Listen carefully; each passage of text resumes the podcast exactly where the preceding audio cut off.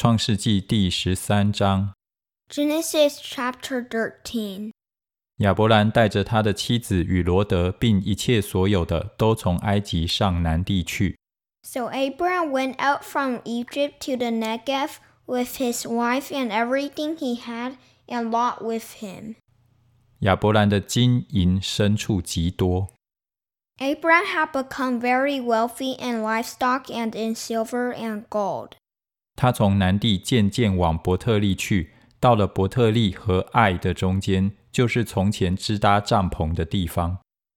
From the Negev, he went from place to place until he came to Bethel, the place between Bethel and Ai where his tent had been earlier.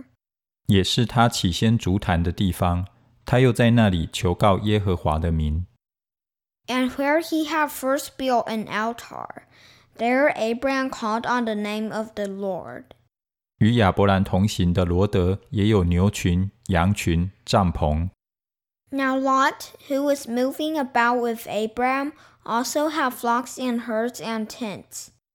那地容不下他们，因为他们的财物甚多，使他们不能同居。but the land could not support them while they stayed together, for their possessions were so great that they were not able to stay together.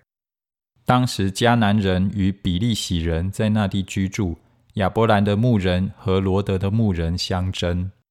And quarreling arose between Abraham's herders and Lot's. The Canaanites and Perizzites were also living in the land at that time.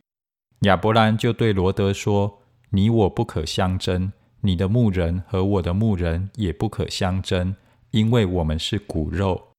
So Abram said to Lot, Let's not have any quarreling between you and me, or between your herders and mine, for we are close relatives. 遍地不都在你眼前吗？请你离开我，你向左，我就向右；你向右，我就向左。Is not the whole land before you? Let's part company. If you go to the left, I'll go to the right. If you go to the right, I'll go to the left. 罗德举目看见约旦河的全平原，直到索尔，都是滋润的。那地在耶和华未灭所多玛、俄摩拉以先，如同耶和华的园子，也像埃及地。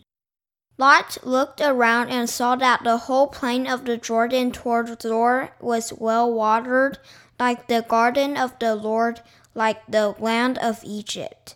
This was before the Lord destroyed Sodom and Gomorrah.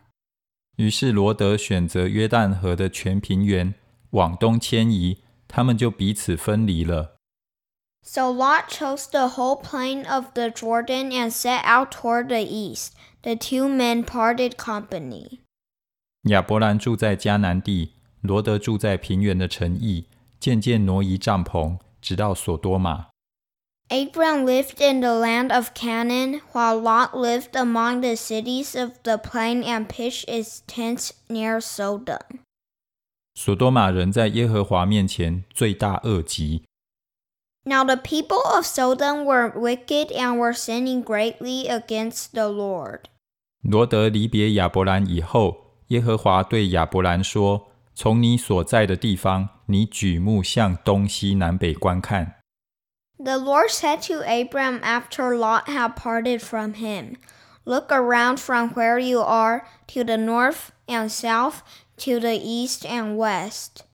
凡你所看见的一切地。我都要赐给你和你的后裔，直到永远。 All the land that you see I will give to you and your offspring forever.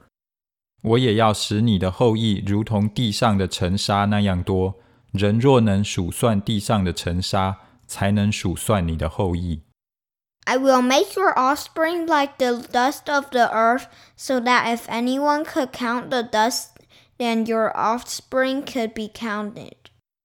你起来，纵横走遍这地，因为我必把这地赐给你。Go, walk through the length and the breadth of the land, for I am giving it to you. 亚伯兰就搬了帐篷，来到希伯伦幔利的橡树那里居住，在那里为耶和华筑了一座坛。